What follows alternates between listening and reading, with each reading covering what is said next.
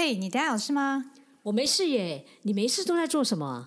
无事就一起来去惹尘埃啦！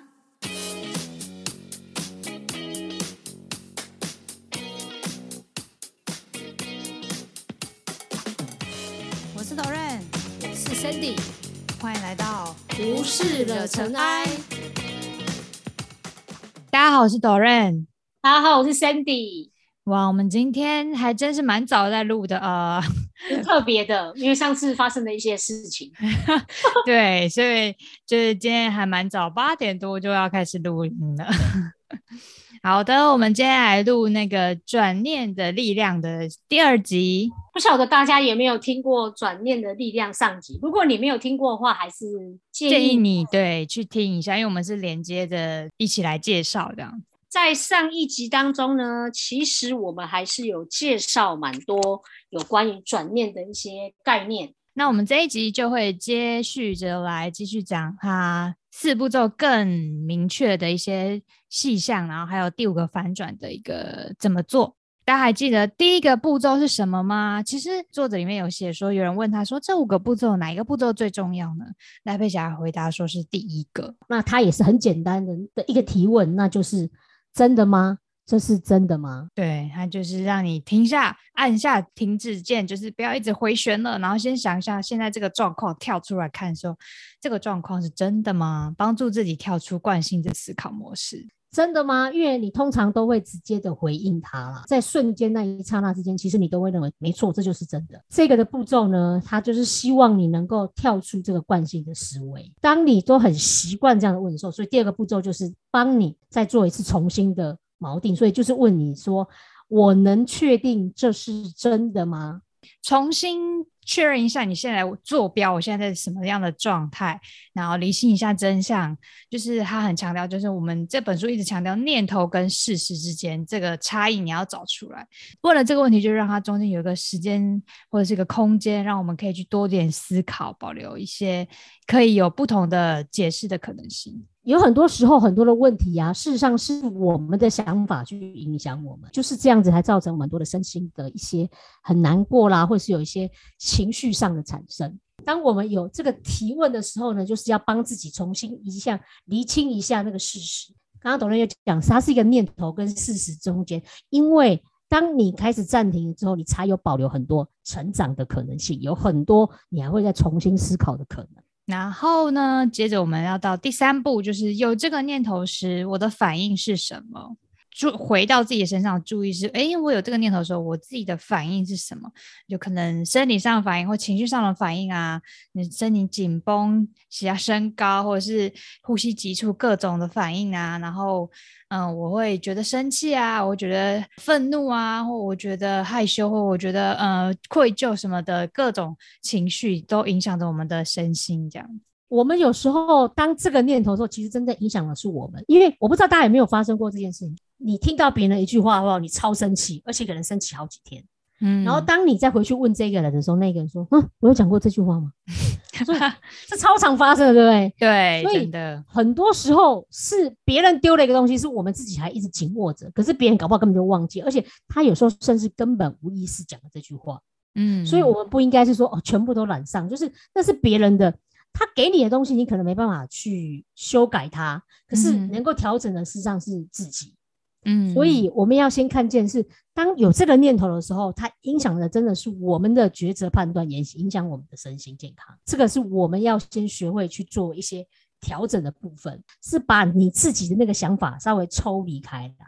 因为有时候我们自己知道，比如说我今天身为一个下属，主管一直在可能在骂你，那有时候其实他是希望我们进步。可是是他的态度我没办法接受，或者是我还不晓得该怎么样去应对他。嗯，所以这个时候我们就是要告诉自己说，哎，当主管这样讲，哎，他的用意可能会是什么？那当然反过来来讲，如果我今天是一个主管的话，我也知道说，其实这样关系不可能让这个下属的表现更好，所以我们才会说，哎，当我有这个念头的时候，我会做什么？嗯，我可能会不断的去骂我的下属，就让他没有办法，嗯，完成。所以其实并没有达到我想要的，所以那时候我就开始思考，哎，我是不是能够去改变一下我的行为，这样子。嗯，这样的例子，然后可以让大家有一些念头跟事实之间的反应的一些注意觉察。然后，那我们接下来就是要到第四个步骤，就是如果没有这个念头时候呢，我是怎么样的人？个跟第三个其实相反的状态，三跟四为什么会这样抽开？就是它是一体两面的东西，让你思考是：哎，当我有这个念头是怎么样？可是当我没有念头的时候，会是个什么样子？刚刚讲那个，你一直被困住，这个有时候你会想说：哎，当我没有被这个困住的时候，我是一个什么样子？我可能就把他那个想法放下来，比较可以轻松。艾佩霞女士，她常常会问人家说：哎。当你看到那个第三个念头有这个念头的时候，你是怎么样？当你发现没有这个念头的时候，你是什么样子？请问你会比较喜欢哪一个？那通常呢，大家都会说，其实我比较想要没有这个念头的我自己。嗯，所以那你不就应该要提醒自己，哎，那我就应该要把我自己移到那边去，那个没有念头。有时候呢，我们会没有意识到。就是这个念头，其实一直让我们影响着。知道了，我应该调整，其实也可以让我自己一点一点的往更成长了。我也才知道说，因为我无法消失掉这一件已经发生的事情，所以我可能只能够去调整我自己的念头。书中有说，你不能反转事件，因为事件已经发生了，你只能反转自己的念头。我们都比较喜欢没有这个念头的自己。没有这个念头的时候，大部分人的状态就是比较平静安稳，然后喜悦的。所以，像有的时候啊，因为有很多时候，我们都被这个习以为常的念头其实影响到，因为我们很难说没有他就是不能这样啊。像书中，我觉得有个例子还蛮好，就是啊，作者他有一天他在看电影，哎，我忘记是看电影还看剧，然后他前面有两个人一直在那边叽叽喳喳、叽叽喳喳，然后后来他仔细听的时候才发现，哎，好像解释。对对对对，他在帮他解释。他本来刚开始就很生气，可是他听到他帮他解释，他想说，嗯，可能这个人他可能中听。他刚开始呢，还本来还可以接受，可是后来不行，到了一个他非常喜欢的艺人，嗯，唱歌，所以他就说不行，我一定要去讲，我一定要去稍微阻止，因为他本来是非常就越来越生气啊，嗯，可是后来他就发现跟他讲说，哎，想说，哎，你要小声一点哦。其实那个时候他们才发现，哎，嗯，他们好像没有注意到自己在讲话的声音，嗯嗯。所以他们马上就停止讲话，然后继续看节目。所以你有发现，之前的你一直被这些念头打扰，你会很生气。嗯，可是搞不好别人根本没有这个意识到。所以当你跟他讲的时候，其实搞不好可以化解掉这件事情。你也会发现别人的不在意，其实你也不会这么生气。对，而且他们发现他们自己就是讲话有点大声的时候，他们后来就也是出去了。其实这也是个经过提醒之后，也是一个很蛮好结果。而且有时候我自己觉得，有时候我在类似假设在电影院或者是什么安静的地方，你真的需要解释或者是讲一些事情给可能身旁的人朋友听的时候，你真的很难拿捏你的声音到底要该多大，然后你就只能先用那个声音讲。那如果没有人对你有什么反应呢，你就是会持续用那个声音讲话。我自己的经验是这样，所以其实有时候也不是故意，就只是在就是先确认一下对方能听得到的声音之后。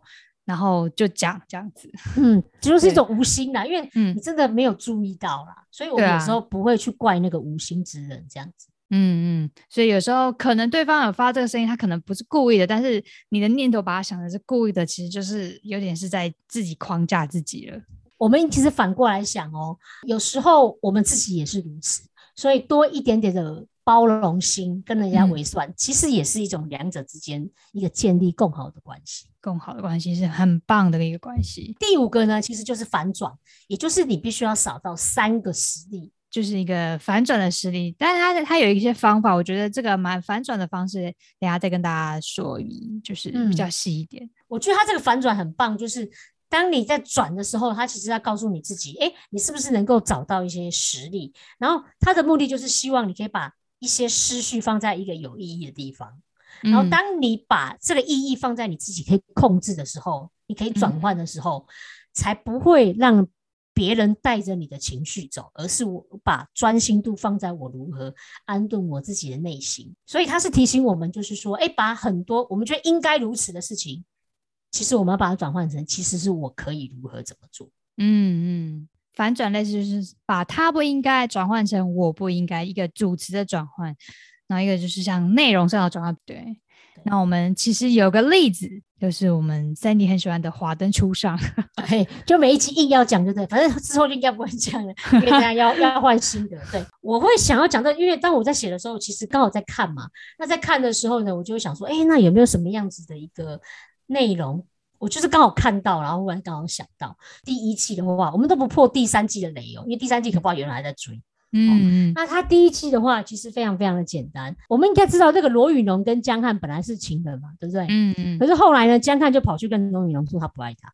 嗯哼。然后他跑去勾搭罗宇农的那个好朋友苏庆嗯。嗯哼。可是呢，苏庆怡因为怕被罗宇农误会啊，你想到哦，好朋友哎。嗯哼。然后呢，所以就不跟他讲。嗯。但是呢，这一定就被设计，你知道，戏调唱演。然后苏庆怡跟江汉在一起的照片就寄给罗宇农。嗯哼，所以这个罗勇看到之后非常非常生气，然后呢，就赶快跑去找了苏庆怡。嗯哼，然后他认为啊，或许不是江汉不喜欢他，而是苏庆怡抢了江汉，所以他就跑去不仅骂他，还上台。我记得有一幕还打了他一巴掌。哇哦，哇，我没有看到这一幕。你你是不是没有把它看完？我今天我看到最后一集，第一季的最后一集。嗯。是吗？好吧，好啦，我再回去回去再确认一下最后一集。好，你可能只看了前三集。好了，因为所有后续那个斗争都是从后后面开始的。我在想啊，如果我今天是罗云龙，我今天之前如果有看了这个《转念的力量》这本书的话，我可能会怎么用？嗯哼哼。好，那第一个提问，我们不是问大家说真的吗？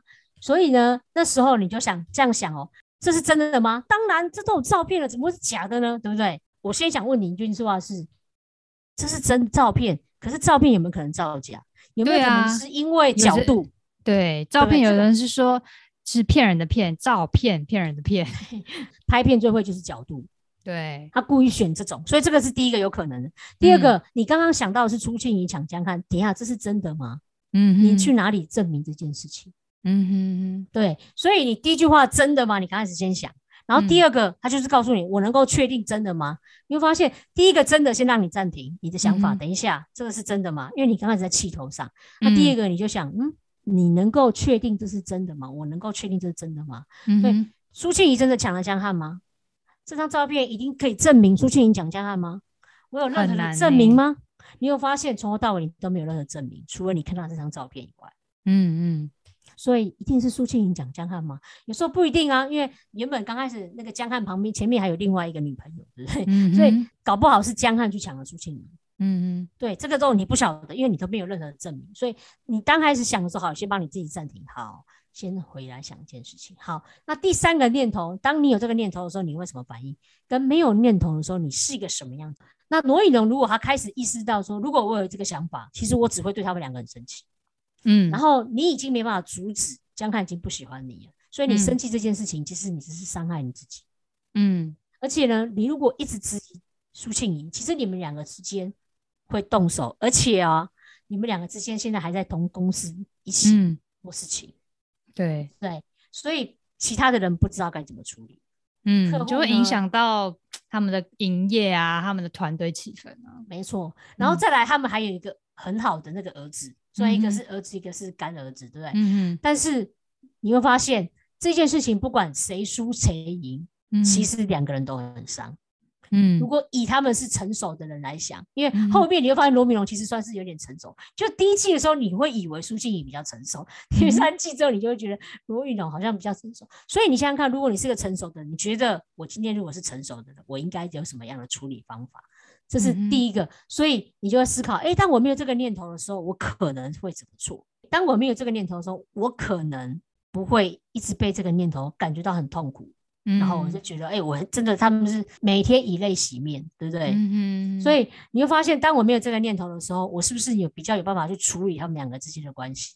嗯嗯。然后你会发现，你比较喜欢那个没有那个念头的人，还是现在这个有念头的人？就是我没有觉得他。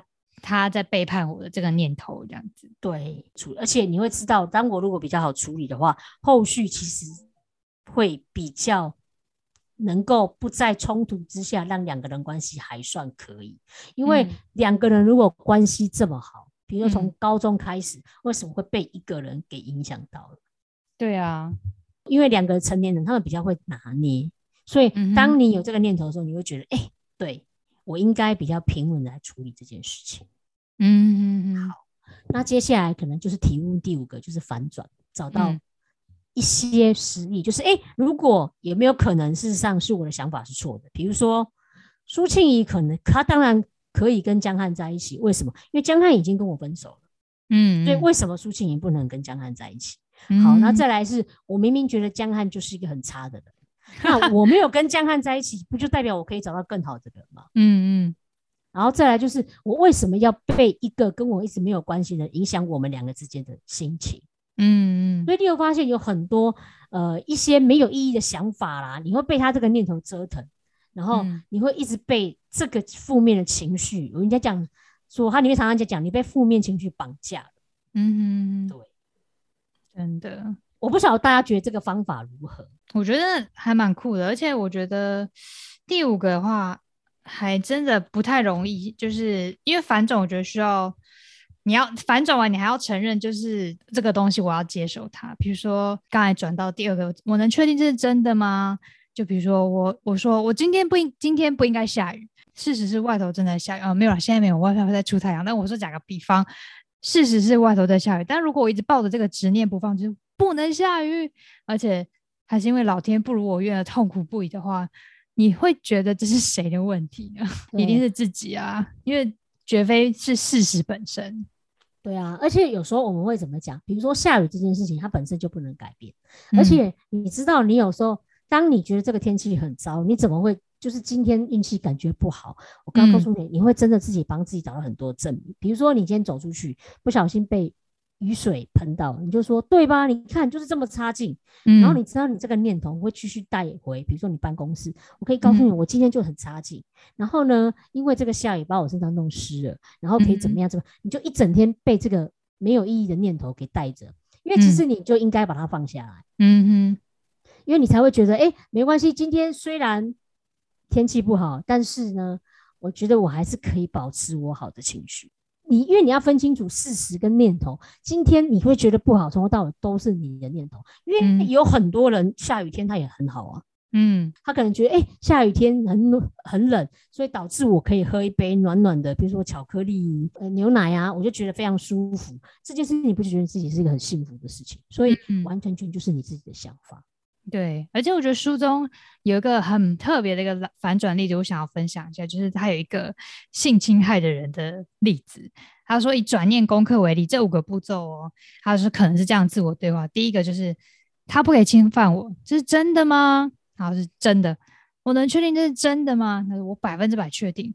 然后说有他不可以侵犯我的这个念头时，我如何的反应呢？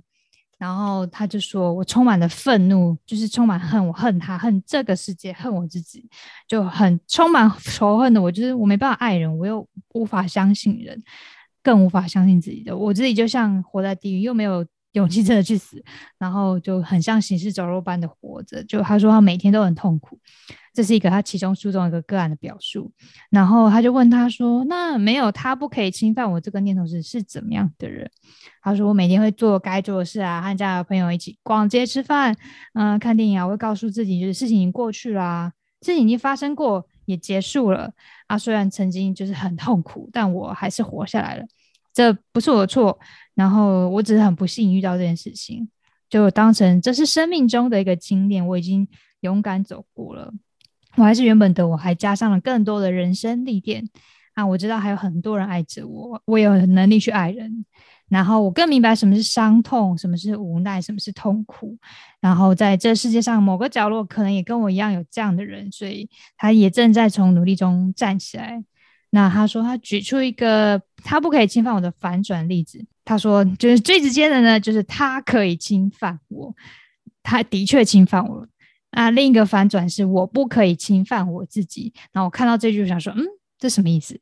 然后说我需要好好善待自己。一直被负面念头所折磨的我，就像一个一再一再伤害自己的我。对，所以我也不可以继续这样伤害自己。就我需要把心力放在呃，放在自己的身心健康上，就不可以一直想着这件他啊这个人，然后不可以一直想着如何去伤害他、对付他。这三个反转例子，就是有没有比原有的念头会更接近事实或一样的真实这样子？啊，对方就说，嗯，有，我比原来设定的念头更接近事实。那他说好，还有一个就是把我再也不要经历被侵犯的感觉反转为我期待，我期待这个念头侵犯我。然后他说，这里就是主要的关键，就是大的创伤不会只经过一次转念成功就会云淡风轻，就需要一点一点的慢慢调整。虽然你渐渐明白，当他不可以侵犯我念头时，会很令人难受，但机会检视心智才会有渐渐康复的可能。这样子，这里面其实都会一直提醒我们，就是你要分清楚什么是念头跟情绪，因为事情本身是中立，是我们的想法。那这样想法，因为我们的解读，所以才造成那个情绪。所以就是借由刚刚第三个啊，看从刚刚那个那个情那个方法也是一样，从第三个、第四个，你就会发现。真的，你要看出这两者之间的差异，然后你只有把它放下那个念头，不要一直紧抱着它，你才有可能真的放下那个不舒服的根源。不然的话，你一直告诉你自己放下放下，那是真的没有用。所以这就是为什么要有意识的要去提醒自己，然后要去做一些你觉得你要的。呃，选择那今天有这个情绪，情绪就情绪嘛，没有不好，那你也要接受它。就像他刚刚讲，很多时候也许你会一一再一而再再而再，可是只要慢慢的一次一次放下来，他才有可能去就是把它放下来。嗯嗯，对。哎，不过我真想问啊，你觉得啊，这个四个问题呀，一定要照着这个顺序练练习吗？我觉得我自己的话，我可能因为我已经有已经有这个习惯，可能是我会遇到事情的时候，我会想说，哎，这先停下来想说，哎，有不同角度的话是怎么看？所以有的人可能，比如说他已经习惯了，已经习惯会第一个问，这里真的吗？确定是真的吗？有这样的过程的时候，我通常就会从第三个开始，然后就是有这个念头的时候，我的反应是什么？就是哎，我会开始觉察到。就是哎，我现在的身体是很紧绷的，呼吸很急促的。那现在我喜欢这样状态啊。好，那作者其实啊，他也有在后面有提出，因为很多人问他这个问题，嗯那所以他那时候就跟大家讲说，其实如果你刚开始没有练习的时候啊，就是你还是希望你可以照着这个提问的顺序。为什么？因为这个提问的顺序它事实上是环环相扣，它有一些呼应。因为我后来才发现，它跟我学习的 NLP 其实上是一样的。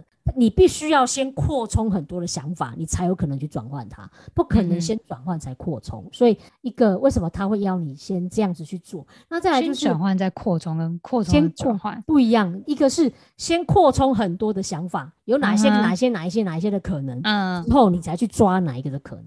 那个跟你先抓一个想法，硬要逼自己转换，那个是不一样的。就听起来先。先演绎再归纳，再呃不是，它有点像是地图。我用地图的概念的话，你要比如说你今天想要到某一个点，然后你被阻被挡住了，那怎么办？你一定要先把所有把很多可能的路通通列出来，嗯哼，然后你再选择那一条路，而不是你今天先选择了 B、C，然后你硬又要走，然后当又有不行的时候，你又天哪，我怎么又被卡住了？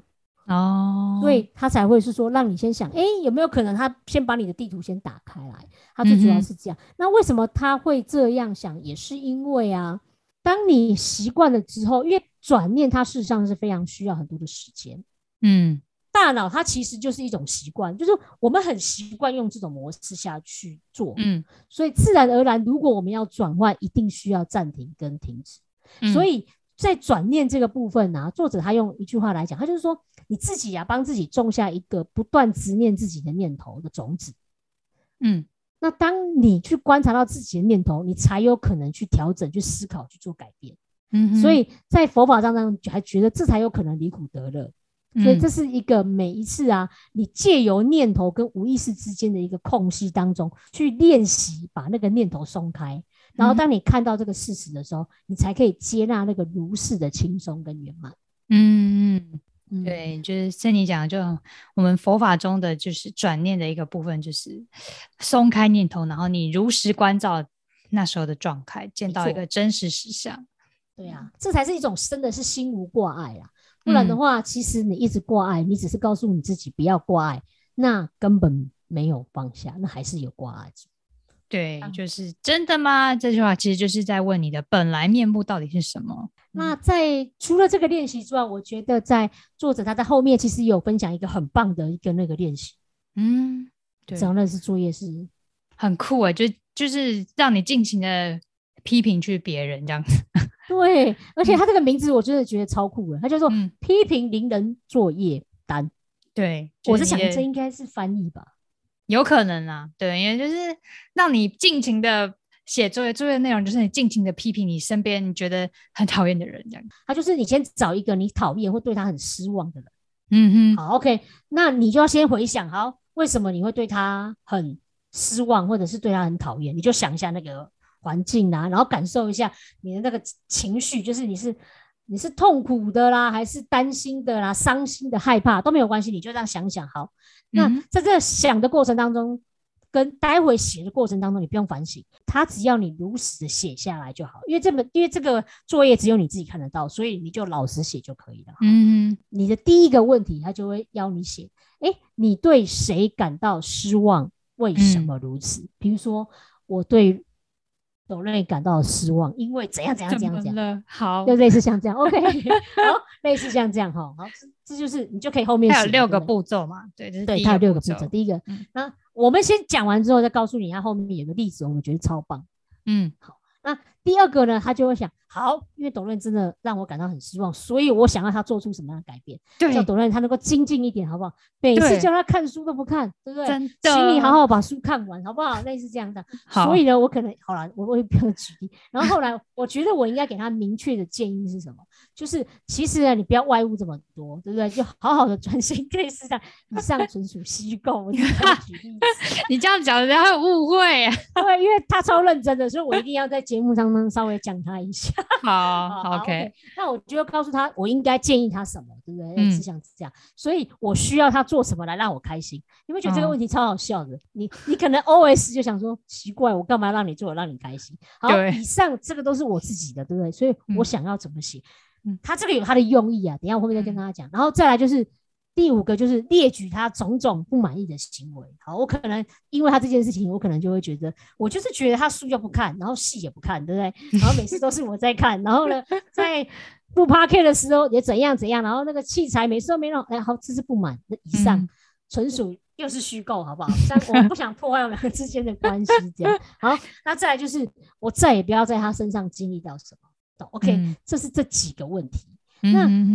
其实你刚刚有没有发现，你在写这个问题的时候，就我们刚刚想一想，我也是觉得这个东西写到后来你就越来越好笑。嗯，对呀，我干嘛要他做什么来让我开心？奇怪，那他心里面想说，我是我，你是你，奇怪，我干嘛要这样？然后列举他种种不满的行为，那是你不满，人家根本没有这样觉得，我干嘛要听？所以他这个的写法，他那个念头为什么好处就是，你先写下来之后，你就发现，哎，第一个你的念头。会怎么样串，一直跑来跑去，到底是怎么想的？嗯，那你就会观察到你自己，然后你才有可能去修修改自己。嗯，所以其实这是一种善待自己的念头了。我觉得这就是一个你可以告诉你自己，哎，可以怎么样做，这是一个。那再来就是第二个好处，就是跟我刚刚讲的，越写了你就越好笑，越好笑过程当中，你可能就会就是你会觉得好像没有这么神奇啊，你会帮助你自己说，哎。我是有哪一些事情，事实上我是可以对焦的。然后，当你在确定有意识的发现到这个念头之后呢，你才可以知道在哪个地方可以修改它。对，好的。而且，等一下在写的时候，在最重要后面，在最后面，就是你会在写的过程才发现，我以为我是一个这么好的人，其实不是。你也会看到你自己的缺点。嗯，就是抖论他都不。做这些事情，但其实我后来看看，没有这些也都是我会做的事情，所以 我怎么会要求别人也这么做呢？所以这件事情就是你会让你自己才了解到，原来我其实也是一个很爱计较的人。哦，对，书中也有提到，就是哎，你会发现其实你跟别人计较，发现其实是其实你自己很爱计较。没错，嗯，那我们就要来分享一下。嗯，我们在网络上有看到有人上过看过这本书，他自己做的例子，我觉得很棒，就是一个中年母亲的赤裸告白。你干嘛要讲人家中年？就母亲就母亲，你真的是很他自己写他自己是中年母亲啊，你不要这样嘛，人家是母亲，好不好？因为他可能想要区分一下，就可能刚生婴儿 baby 一一岁小孩子，他可以对他做这些事情吗？他觉得应该对一岁小孩子做这些可能也没有用吧？没有，我告诉你不是。你叫不要哭吗？没办法，不是妈妈，其实都不是。到后来你才会发现呐，因为妈妈其实也是一段在学习的过程。对，不一定她，好不好？我们没有。OK，就是妈妈。反正就是就是一个跟大家稍微介绍一下写这个人的背景而已。就是中年母亲，她自己写的。好，她说她没想到她写完六道批评自家十一岁的闺女的时候，完全不费吹灰之力就可以写的很开心，宣泄到欲罢不能，就是 不必使用到四个反转，她她就自己一直写的很快这样。我觉得我比较想要知道他写什么。好，他就说第一个呢，他说我对女儿感到挫折、愤怒、担心、恐惧及无力感，因为他没有依照我的建议去执行考中学的行动，所以他女儿没有去考中学。哦，好。第二个，我要女儿去做好我规划安排的学习策略，并拿到补习班的好成绩，以证明有效学历是王道。嗯，好，这是。等一下，我先问你，你在考中学怎么写啊？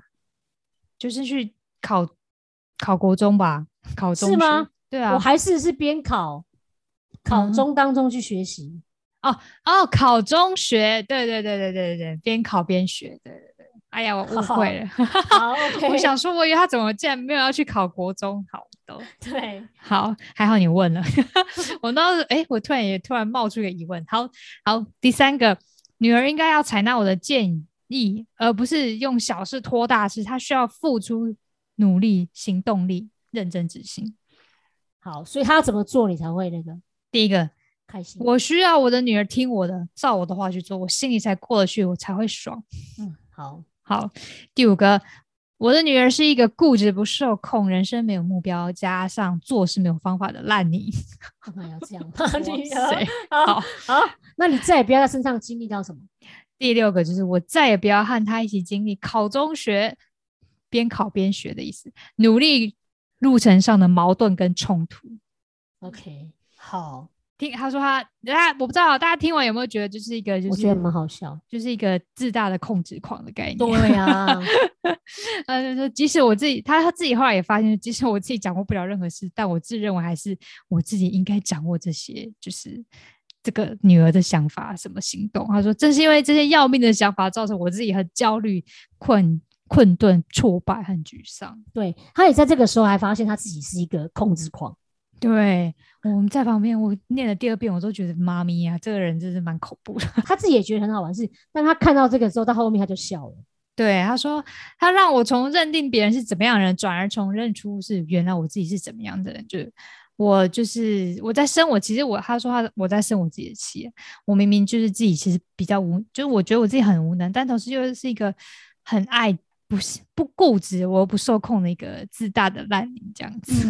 而且那个作者他其实有建议，其实你在这六个问题当中，你还可以问自己刚刚那四个问题，就是真的吗？他一定要如此吗？有没有？嗯，所以他也会发现到说，哎，原来其实他并不应该是这样哎，因为其实他不会希望女儿被一个像这样的父母亲，他没有自主，所以他反而。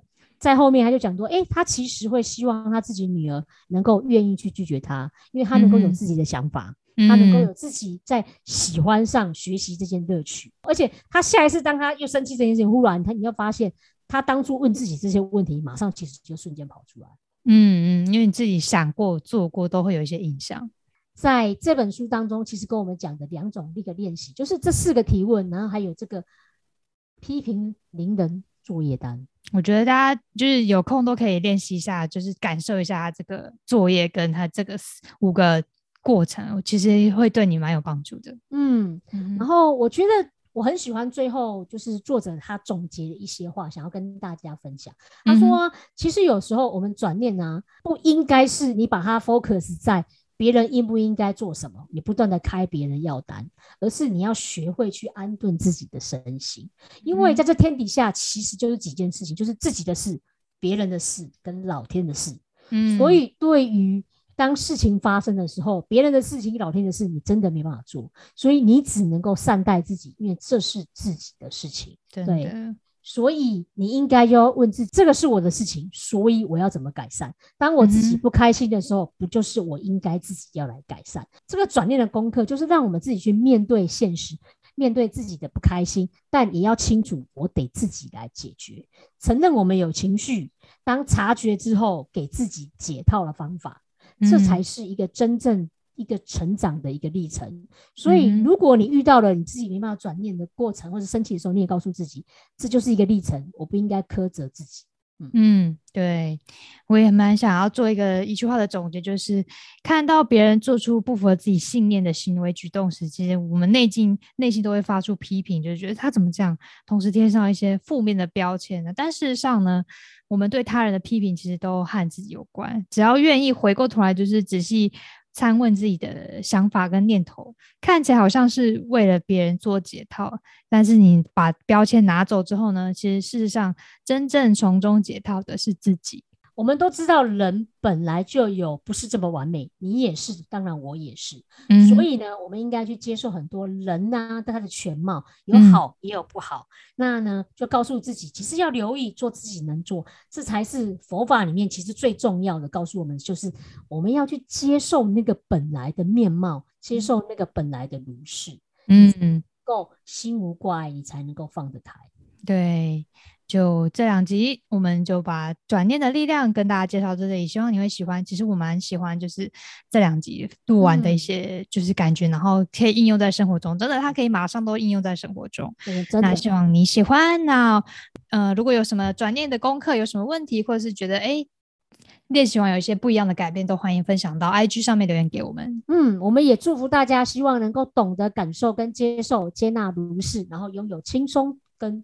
原来的姻缘这样子，是的，那先今天就跟大家分享到这喽，拜拜，拜拜。